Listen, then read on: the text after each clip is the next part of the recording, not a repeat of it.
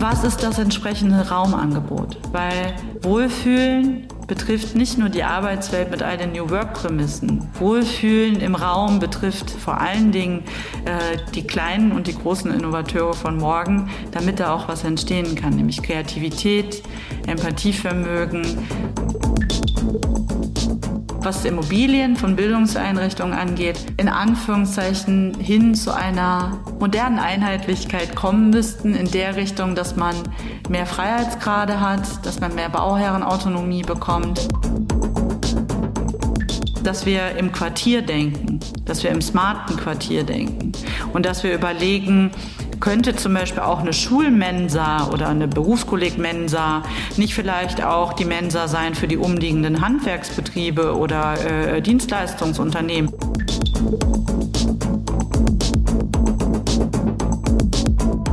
Das ist der Immobilieros-Podcast von Immocom. Jede Woche Helden, Geschichten und Abenteuer aus der Immobilienwelt mit Michael Rücker und Yvette Wagner.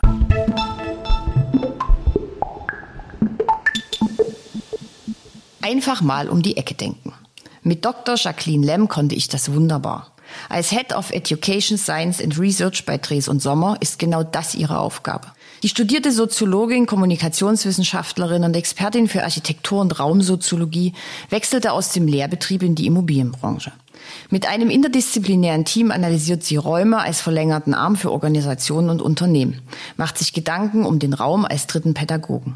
Es geht um Bienenkörper als Rückzugsorte und um Baumhäuser, um die abnehmende Laufbereitschaft von Nutzern und das Experimentierfeld Bauherrenautonomie für Hochschulen. Und natürlich hat Jacqueline Lem jede Menge Ideen, beispielsweise zum Immobiliensharing. Viel Input für die Zukunft also. Der findet sich auch auf unserer Homepage und unseren Newslettern. Einfach bei immocom.com vorbeischauen. Und nun viel Spaß mit Dr. Jacqueline Lem.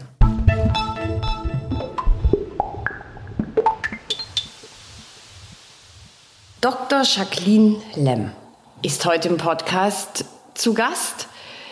Guten Morgen erstmal. Guten Morgen. Head of Education, Science and Research bei Dres Sommer in Nordrhein-Westfalen. Richtig? Ja, für die Gruppe gesamt, also für die SE, also standortübergreifend, aber mein Heimatstandort ist äh, Nordrhein-Westfalen mit äh, Wohnort in Aachen, genau, und von Aachen aus raus in die Welt. Von Aachen raus in die Welt. Also du bist studierte Soziologin und Kommunikationswissenschaftlerin. Genau. Du bist Expertin für Architektur und Raumsoziologie. Hast an der Hochschule Aachen angefangen zu lehren. Dort lehrst du, glaube ich, auch genau, noch. Genau, immer noch, ja, mit dem Lehrauftrag, richtig. Jetzt bist du aber von der Uni in die Immobilienbranche gewechselt. Warum das denn um Gottes Willen? Ähm, genau die Stichworte Architektur und Raumsoziologie machen es eigentlich. Ähm, ich muss ein bisschen tiefer in die Trickkiste greifen. Ich habe damals im Abitur hatte ich Deutsch und Kunst LK und in Kunst haben wir damals uns auch äh, schon sehr sehr viel mit äh, der Wirkweise von Raum auf den Menschen beschäftigt und das habe ich mitgenommen. Und äh, jetzt in meinem Schwerpunkt der Architektur und Raumsoziologie habe ich mich immer sehr stark seit 2012 2012 in etwa mit Räumen beschäftigt, die innovationsförderlich sind, die Wissen vermehren. Wie müssen Räume eigentlich gestaltet sein als in Anführungszeichen verlängerter Arm für Organisationen, auch äh, förderlich wirken zu können auf Mitarbeiterinnen und Mitarbeiter, Studierende, uns selbst damals, als ich äh, noch hauptberuflich an der Universität gearbeitet habe, äh, dem wissenschaftlichen Personal. Mir sind damals schon äh, viele Themen aufgefallen, wie zum Beispiel, dass die Laufbereitschaft abnimmt, wenn Wege länger als 25 Meter äh, betragen oder wenn dann noch ein Stockwerk dazwischen kommt, dann sieht man teilweise seine Kolleginnen oder Kollegen ein halbes Jahr nicht. Und ich finde, man kann sehr, sehr viel über die Gestaltung von Raum ähm, auch mm, beeinflussen im positiven, aber auch wenn schlecht gemacht ist im negativen Sinne. Und äh, als jetzt das Angebot kam, mich der Branche äh, bei uns im Haus zu widmen ähm, und hier auch vor allen Dingen den gestalterischen Part einzunehmen, ähm, habe ich das als eine sehr schöne Aufgabe empfunden, gerade weil es um Kitas, Schulen, Hochschulen und diverse andere Bildungseinrichtungen geht, wo ich finde, dass genau die Gestaltung von Raum und die Innovationsförderlichkeit ein sehr wichtiges Thema sind. Mhm. Du hast an der äh, Hochschule Aachen immer noch Lehraufträge, richtig? Und du lehrst da auch weiter genau diese Punkte? Genau, also ich habe äh, unter anderem äh, das Thema Bildung 5.0, das ist ein bisschen plakativ. Jeder kennt ja den Begriff äh, Industrie 4.0 oder Arbeit 4.0. Und ähm, ich bin weitergegangen und habe gesagt, äh, klar, man könnte jetzt auch von der Bildung 4.0 sprechen. Ich würde mich aber eher an ähm, dem Wording 5.0 orientieren wollen, äh, mit einem Augenzwinkern, weil ich sage, ähm, Bildung sollte auch smart sein, sollte äh, digital sein, sollte nachhaltig sein, sollte innovativ sein und wenn man sich alle anderen Bereiche anschaut der Gesellschaft, sollte Bildung auch vernetzt sein. Und das ist auch so ein bisschen diese Key-Aussage von 5.0, alles ist vernetzt. Und äh, das ist ein Lehrauftrag gewesen im äh, Wintersemester 21, 22, ähm, wo ich ein Masterseminar hatte, wo ich mit den Studierenden in Projekten zu der The äh, Thematik Bildung 5.0 gebrainstormt habe. Und ähm, die Studierenden haben ähm, auch ihre Projektgruppenarbeiten ausgerichtet und konnten diese dann auch ähm, im Öcher Lab in Aachen vorstellen, einer breiten interessierten Öffentlichkeit. Und ähm, das ist so die eine Richtung, dass ich mich sehr stark äh, mit den Inhalten der Bildungslandschaft auseinandersetze mit meinen Studierenden. Was bedeutet Bildung von morgen eigentlich? Wo ich natürlich auch wieder für mein Team und mich bei Dres und Sommer äh, auch viele Hinweise äh, ziehe, wie dann entsprechend auch die Räumlichkeiten gestaltet sein müssen. Und jetzt im kommenden Semester beschäftige ich mich ebenfalls äh, mit Bildung, aber dann aus Architektur- und raumsoziologischer Perspektive. Also es ist eine dicke Klammer drum. Okay. Ähm, Raumsoziologie ist ja relativ neu in der Soziologie. Ja, also so 1900, in den 1990er Jahren, ja, so rückte das ein bisschen in den Mittelpunkt. Michel Foucault hat ja schon vom Zeitalter des Raumes gesprochen, ist jetzt aber auch schon eine Weile her. Da hatten das aber noch nicht so viele gehört, das war 1967, 68, ja, irgendwie sowas, also genau. schon eine Weile her. Der Foucault war ein Mann mit schönen Brillen. Ja, das stimmt. Deswegen, das kommt äh, ungefähr hin. Ja. ähm, was bedeutet denn Raumsoziologie heute und wie nähert man sich denn sowas? Also wo, wo fängt man denn an bei diesem Riesenknäuel? ja, um einen also, Raum zu bewerten? Ja, also ich würde sagen, ich beziehe mich in meiner äh, Forschung und der wissenschaftlichen Arbeit immer sehr stark auch auf die Arbeit äh, von Martina Löw. Sie hat den Rel äh, Begriff der relationalen Raumsoziologie geprägt.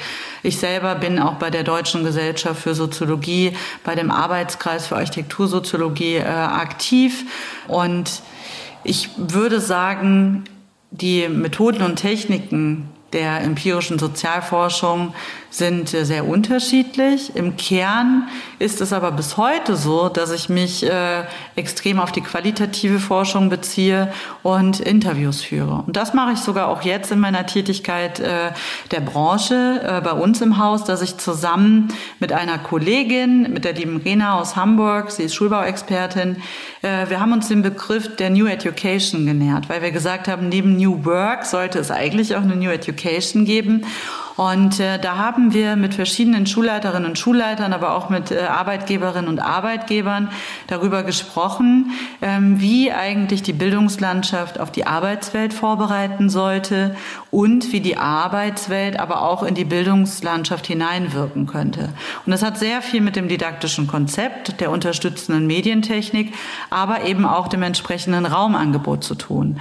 Und äh, in unseren äh, 13 Interviews, qualitativen Interviews, die wir geführt geführt haben, jedes circa 45 bis 60 Minuten, kam eigentlich immer durch, dass wir weg von äh, Flurschule hin zu Clusterschule gehen mit einer hohen äh, Multifunktionalität. Warum? Ähm, da gibt es verschiedene Gründe für. Also ich agiere immer sehr stark mit den 4C. Das ist äh, Kommunikation, Kollaboration, Konzentration, aber auch Chill-out. Ähm, die Raumsoziologen, die jetzt zuhören oder die eine hohe Affinität in Raumgestaltung haben, werden diese 4C kennen.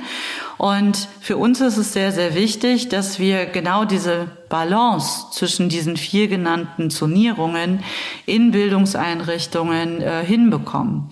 Ähm, wenn man sich anschaut, wie sich vielleicht auch der Beruf einer Lehrerin, eines Lehrers verändern wird, dann sieht man, dass es eigentlich eher Lernbegleiter und Moderatorinnen und Moderatoren sind. Und wir brauchen nicht mehr diesen Frontalunterricht ausgerichtet äh, in Richtung Pult und Kreidetafel, sondern diese Interaktionsform, die wir ja auch bei uns in der Projektarbeit in der Arbeitswelt so schätzen, dass man viel agiler ist, dass man äh, auch, sage ich mal, bereichs- oder abteilungsübergreifend arbeiten kann. Wir finden, das sollte auch schon in äh, ja, der Schule, ab der Schule gefördert werden. Und da ist eben auch der entsprechende Raum, der das Angebot schafft, dass man eben genau auf die Art und Weise lehren und lernen kann, der dritte Pädagoge. Das hast du, der dritte Pädagoge, das hast du auch im Vorgespräch äh, schon mehrfach gesagt, erklär das noch mal ein, ein bisschen mehr. Ja, also wir sitzen jetzt hier in einem Raum, ähm, wo wir viel dunkles Holz sehen. Das werden die Zuhörerinnen und Zuhörer jetzt gerade nicht sehen, aber die Stimmung ist doch etwas barock, würde ich sagen. Ähm, wir haben alte äh, Holzfensterrahmen, eine alte Ledercouch. Wir haben äh, ja geschnitzte äh, Zierbänder an den Türen. Ähm, dann haben wir ganz viel als Kontrast zu diesem altertümlichen moderne Kunst hier hängen. Wir haben einen äh, Leuchtspruch, der hinter dir hängt mit Surgery in knallpink. Wir haben ein pinkes Sideboard, wir haben Plexiglasstühle äh, auf einem alten äh, ähm, Eichholzparkett, so sieht es äh, aus. Und allein das, was ich jetzt gerade beschreibe über verschiedene also Attribute, erzeugt wahrscheinlich schon bei dir und jetzt auch bei den Zuhörern eine bestimmte Wirkweise.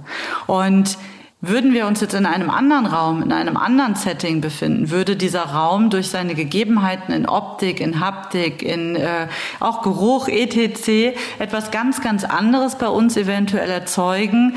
Machen wir das Gegenbeispiel dunkler Kellerraum, Neonleuchtstoffröhre, keine Fenster, kein Bodenbelag, äh, ein sehr grauer Tisch, der schon fast etwas militärisch anmutet, la Kreuzverhör.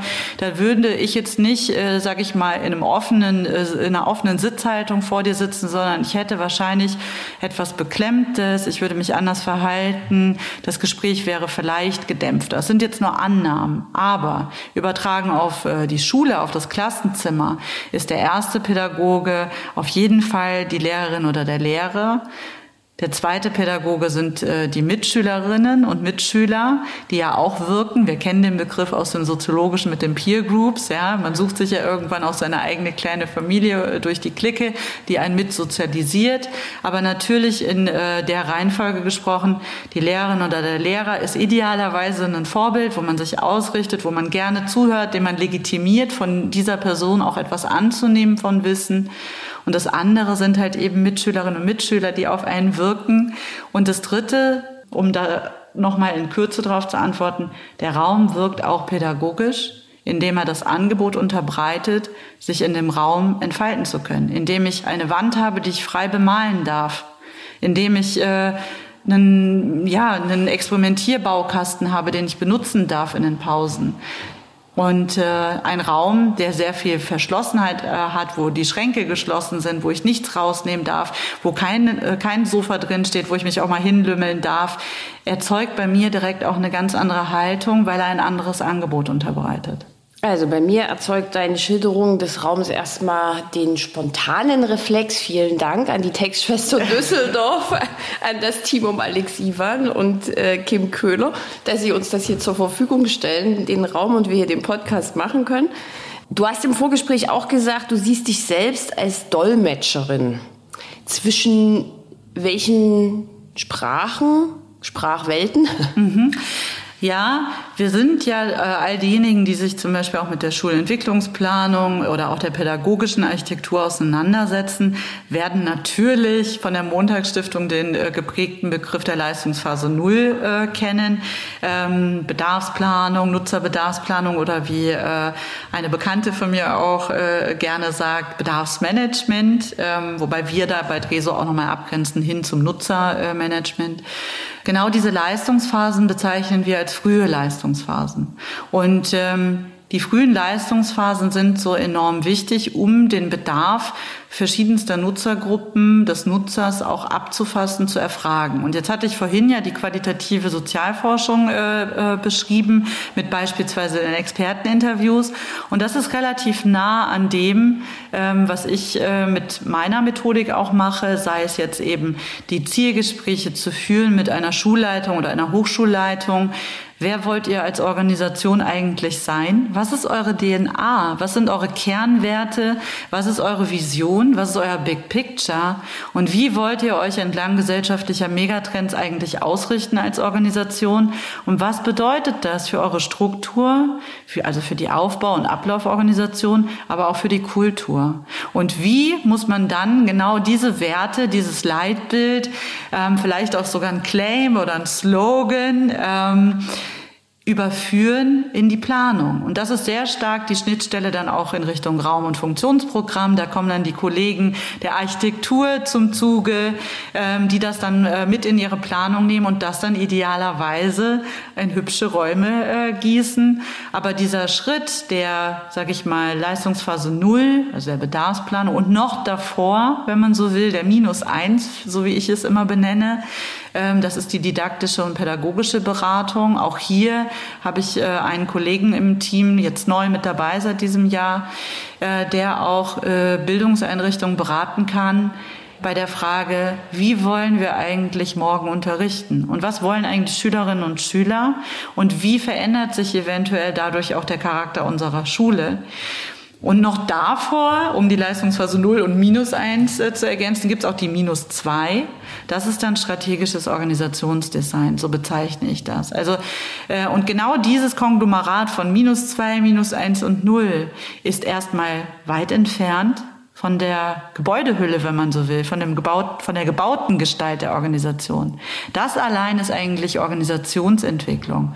Und da komme ich rein, ähm, weil ich eben in meiner Ausbildung, bevor ich den Schwerpunkt Architektur und Raumsoziologie gewählt habe, aus der Technik- und Organisationssoziologie komme. Ich war bis Ende Mai letzten Jahres am Lehrstuhl für Technik und Organisationssoziologie an der RWTH in Aachen. Und da lernt man, wie man Organisationen seziert, in alle Einzelteile zerlegt und auch wieder zusammensetzt. Und das hilft mir natürlich enorm. Und die Methodik dahinter ist äh, sehr nah auch an äh, UX, äh, an User Experience und an den Bedarfen, die wir erheben im Team aber noch mal einen Ticken tiefer gehend. Und ich glaube, das ist eine Ergänzung, wo man auch gesagt hat als Unternehmen, okay, wir sind Real Estate, wir machen am Ende des Tages Immobilien, wir sanieren den Bestand, wir bauen neu. Wieso holen wir uns jetzt äh, jemanden, der einen Lehrstuhl geleitet hat, der wissenschaftliches Arbeiten, äh, Lehren, Forschen äh, kennt, als äh, Branchenkopf rein?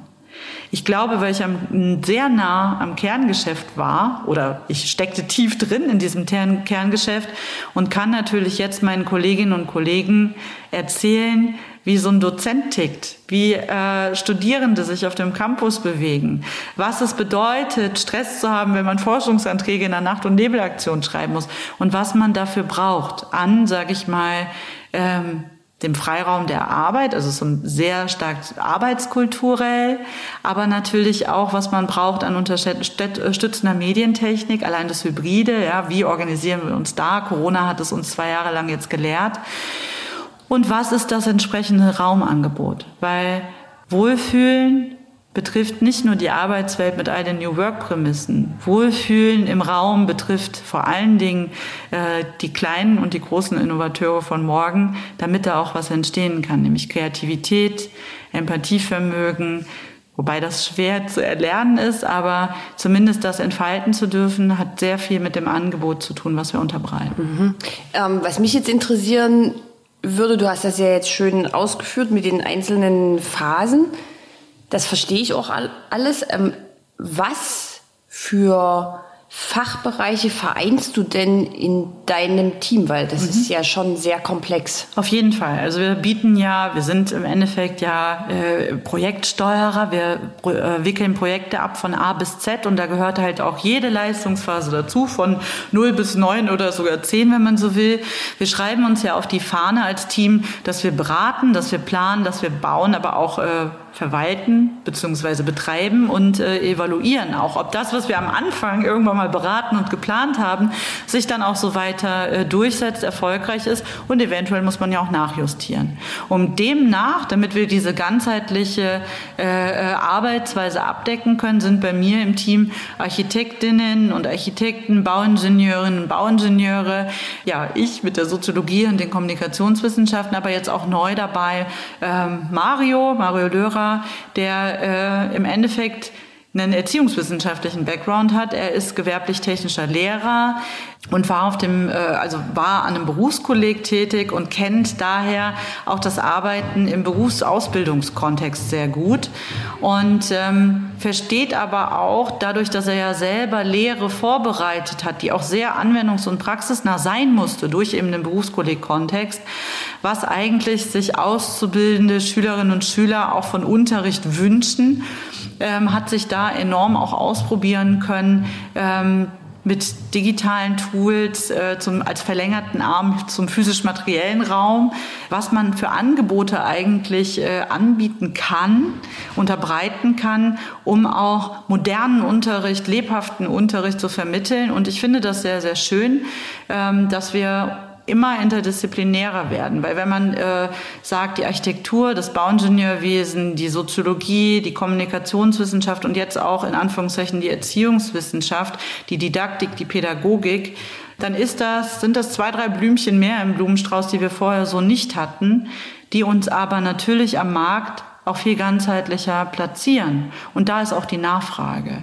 Weil oft sind wir nur äh, dann rangekommen, als es hieß, da ist äh, Raum- und Funktionsprogramm und jetzt bitte einmal Projekt steuern und äh, die klassische PL- und PM-Leistung, ETC, ne? wir haben ja vieles im Portfolio. Und jetzt können wir ähm, schon ab der ersten Idee des Kunden den Kunden auch besser verstehen und demnach auch anders beraten und sind deswegen auch viel früher mit dabei in Projekten und haben so viel, äh, somit eigentlich eine viel längere Lebensdauer auch für uns in den Projekten, was uns natürlich sehr freut. Am Ende des Tages ist für uns ganz wichtig das Beziehungsmanagement mit dem Kunden. Und du weißt es wahrscheinlich selber, Freundschaften, Beziehungen jeglicher Art bauen sich nun mal über eine gute Kommunikation auch auf und aus. Und ich bin der Meinung, desto mehr Sprachen wir sprechen, desto besser wir den Kunden über unsere Vielsprachigkeit, so nenne ich unsere Interdisziplinarität jetzt mal, verstehen können, desto besser fühlt sich der Kunde auch von uns abgeholt und bleibt vielleicht auch äh, länger bei uns, weil er sich verstanden und demnach auch gut äh, geserviced äh, fühlt. Das ist so der, der Schlüssel unseres hoffentlichen Erfolges, aber das zeichnet sich schon ganz gut ab, muss ich sagen. Ähm, wie groß ist denn die Übereinstimmung zwischen dem, was ein Nutzer sich wünscht und der realistischen Umsetzbarkeit des Immobilieninvestors, Eigentümers, Projektentwicklers? Mhm. Also das eine ist ja, wünschen kann ich mir viel, aber... Mhm. Ja, also wir sind natürlich, äh, was Schulentwicklungspläne angeht, in den äh, Gemeinden, in den Kommunen, in den Ländern extrem unterschiedlich. Also das ist äh, definitiv auch ein Appell. Ich weiß nicht, ob jemand hier aus der Politik äh, zuhört, aber ich äh, bekomme natürlich immer wieder mit von den äh, Schulleiterinnen und Schulleitern, von den Rektoren und Kanzlern der äh, Hochschulen. Ist ja allumfassend bei uns ja nicht nur die Schule, sondern auch die Hochschule oder die Forschungseinrichtung, dass oft natürlich die äh, Autonomität fehlt in den Entscheidungen, Projekte so zu gestalten, wie es eigentlich die Nutzer auch bräuchten. Und äh, das heißt? Man müsste reformieren. Ich glaube, man müsste an ganz vielen Stellen, müsste man, also viele Bundesländer fangen ja schon an. Also ich äh, weiß von äh, meine ich Schleswig-Holstein, aber auch Nordrhein-Westfalen, dass äh, manche Projekte jetzt auch schon in die Bauherrenautonomie von äh, Hochschulen gegeben werden. Das ist natürlich oft Neuland äh, für die Baudezernate in den Hochschulen, äh, ein Projekt selber von der Ausschreibung äh, bis äh, zur Schlüsselübergabe in Anführungszeichen zu wuppen.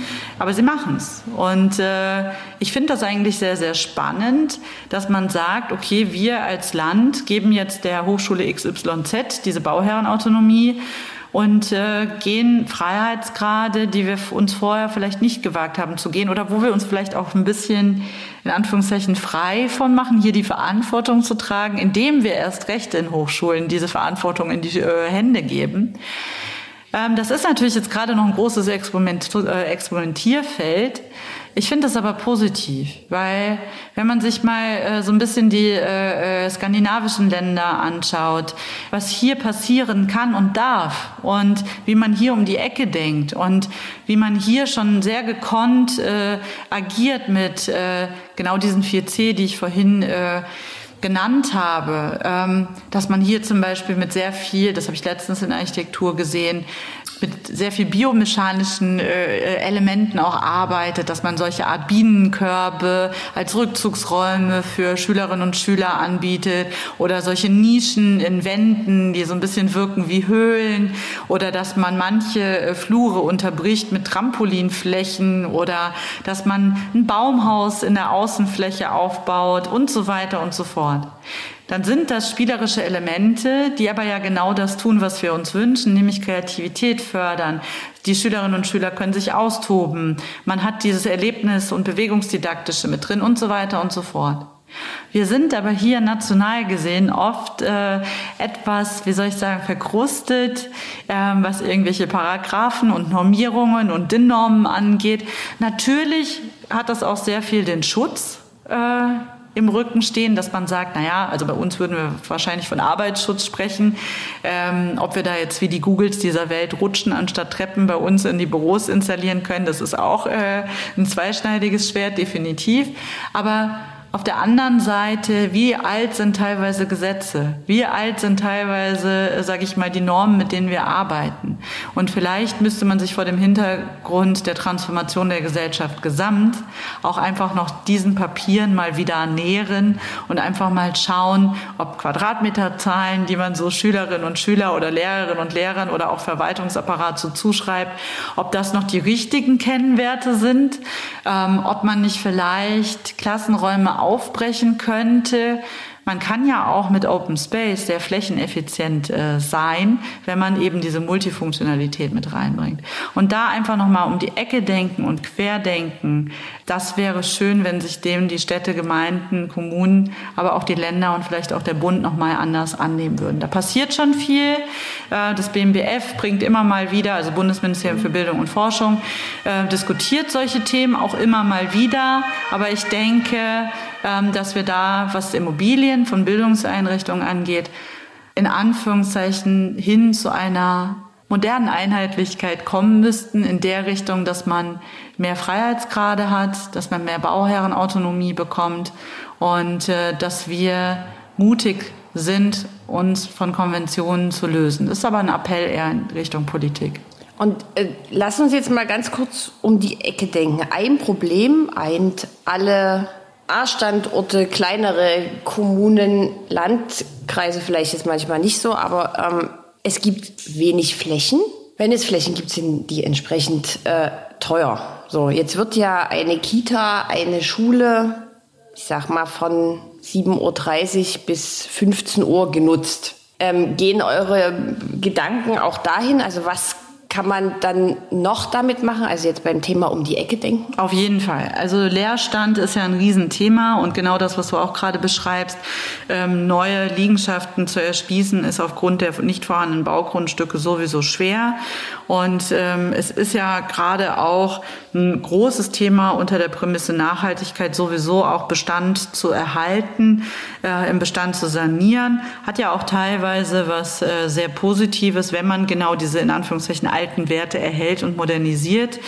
Hat natürlich extrem viel mit Wirtschaftlichkeitsprüfungen äh, äh, zu tun. Wenn wir jetzt überprüfen würden, ob sich eine Sanierung im Bestand lohnt oder nicht und wir kommen zum Neubau, dann können wir das auch im meisten Fall äh, definitiv verantworten. Aber auf der anderen Seite bestehende Gebäude, bestehende Liegenschaften zu nutzen und eventuell Zweck zu entfremden und umzuwidmen, ist für uns auf jeden Fall äh, ökonomisch, ökologisch und auch sozial schon auch nachhaltiger. Und nochmal auf die Leerstände zu kommen, eine äh, Kollegin und äh, Freundin hat ganz oft dieses Beispiel gebracht, dass zum Beispiel die Bahnhofswartehalle auch genutzt werden könnte für beispielsweise eine städtische Bibliothek. Und ähm, wenn man sich überlegt, dass auch Schulen nachmittags meistens leer stehen und wir hier aber die Räumlichkeiten nutzen könnten für zum Beispiel Müttercafés äh, oder auch, äh, äh dass die Volkshochschule hier ihre äh, äh, Kurse anbieten könnte und man insgesamt mal vernetzter denkt, da haben wir es wieder, alles ist vernetzt, so ein bisschen diese Bildung 5.0, ähm, dass wir im Quartier denken, dass wir im smarten Quartier denken und dass wir überlegen, könnte zum Beispiel auch eine Schulmensa oder eine Berufskollegmensa nicht vielleicht auch die Mensa sein für die umliegenden Handwerksbetriebe oder äh, Dienstleistungsunternehmen, die dann mit einem Opulus extra, äh, sag ich mal, auch dort essen gehen können, vielleicht an einem Zwei- oder Dreischichtsystem, dass man erst die Schülerinnen und Schüler und dann äh, äh danach die umliegenden Betriebe äh, mitversorgt. Warum denn nicht? Es hätte ja sogar den positiven äh, Effekt, dass Schülerinnen und Schüler äh, oder gehen wir jetzt mal vom Beispiel der Berufsschule aus, Erwachsenenbildung, dass die Azubis da ja vielleicht auch ihren Gesellen oder ihren Meister, mit dem sie dann äh, äh regulär zusammenarbeiten, vielleicht sogar beim Mittagessen noch treffen. Und wenn wir darüber sprechen, dass wir gesamtgesellschaftlichen äh, Fachkräftemangel haben und wir eigentlich mehr Beispiele und mehr Vorbilder brauchen und eigentlich die Bildungslandschaft und die Arbeitswelt näher zusammenrücken sollten, dann wäre das ja erst recht eine Idee, dass man über gemeinsame Nutzung nicht nur zwischen Schulen und Kindergärten nachdenkt, sondern eben auch an der Schnittstelle zur Arbeitswelt. Und von daher, da müssen wir eigentlich schon hinkommen. Und gerade jetzt mit dem Stichwort Energie, ja, also wir sind alle aufgefordert, Energie zu sparen äh, in der aktuellen Zeit. Und wenn man da aber eine Multibespielbarkeit hätte, auch durch verschiedene äh, Akteure ähm, und sich divers, also in dieses Sharing kommen würde, auch so ein bisschen dieses Immobilien-Sharing, nicht nur Carsharing, ähm, dann könnte das ja äh, tatsächlich eine Lösung sein, Leerstände zu vermeiden, Bestandsimmobilien äh, zu nutzen und äh, gemeinsam das als Ressource äh, zu schaffen, zu erhalten. Und ja, doch, das wäre nachhaltig. Also ich würde dir jetzt sofort folgen, wenn du mir das jetzt alles so schön erzählst. Wie offen sind denn die Städte, Kommunen genau für solche Vorschläge? Ist das dann eher, oh, wie du vorhin gerade gesagt hast, die Norm, die Gesetze, Vorsicht ähm, oder gibt es auch die Möglichkeit, mal ein Pilotprojekt zu machen? Ich meine, so eine Mensa jetzt ich stelle mir das relativ einfach vor, da so ein Schichtsystem einzuführen und äh, den Obolus festzulegen. Wahrscheinlich ist das nicht ganz so einfach, wie ich mir das vorstelle, aber es gibt immer Befindlichkeiten, äh, äh, auch von verschiedensten äh, Nutzergruppen. Also es kann ja durchaus sein, nehmen wir mal die Schule, dass äh, dann Eltern auch äh, Ängste haben, wer sich dann beispielsweise mit auf dem Schulgelände von extern tummeln könnte, ähm, der vielleicht hört sich jetzt ein bisschen äh, schräg an, aber Böses im Sinn haben könnte mit den Kindern. Ne? Das also könnt, oder könnte die auf dem Schulhof stehen und rauchen oder Drogen konsumieren ja. und das ein schlechtes Vorbild ist, keine Ahnung. Genau, solche Themen. Mhm. Und natürlich könnte das auch einen Personalbedarf dann aufwerfen, dass man bei der äh, Schule mehr darauf achten müsste. Security sozusagen. Genau, solche Themen. Also das ist jetzt äh, äh, würde ich jetzt mal sagen, müsste man auch schauen, deswegen habe ich gerade zum Schluss auch das Berufskolleg äh, eher nochmal in den Fokus gerückt, als vielleicht jetzt irgendwie die Grundschule oder die weiterführende Schule.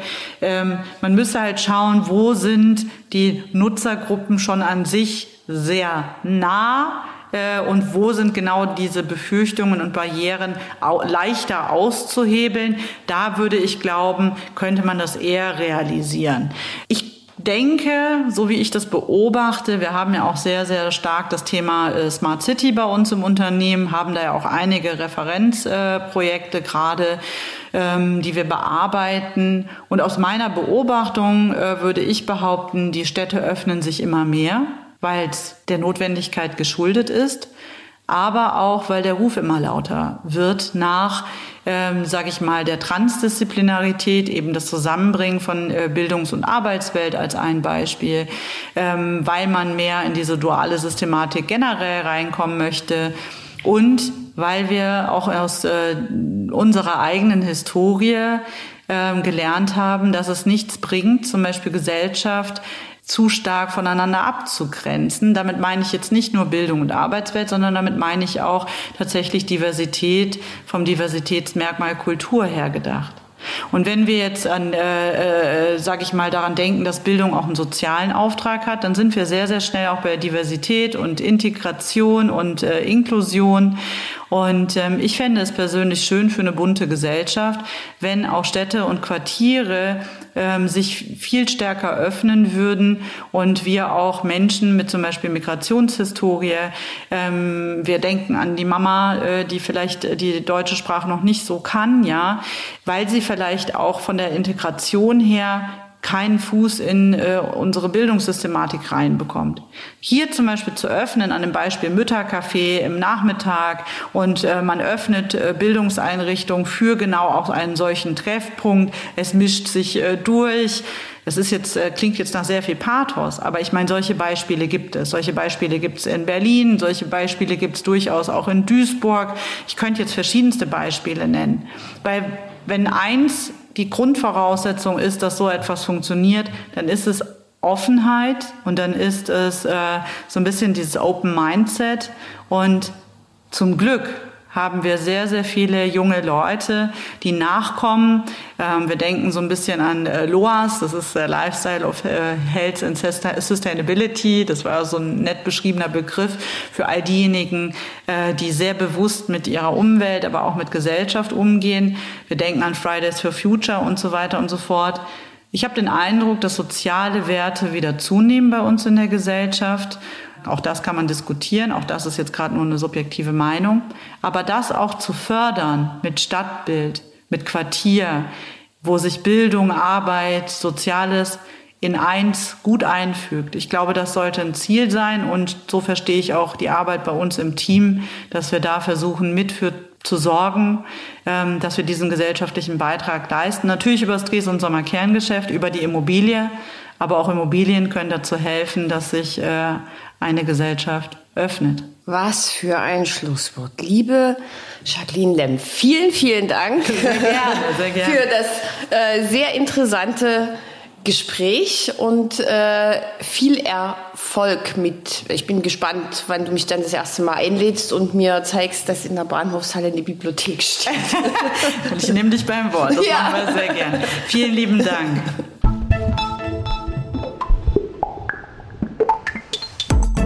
Das war der Immobilieros Podcast. Alle Folgen finden Sie unter www.immobilieros.de und überall dort, wo man Podcasts hören kann. Aktuelle News aus der Immobilienbranche gibt es unter www.immocom.com.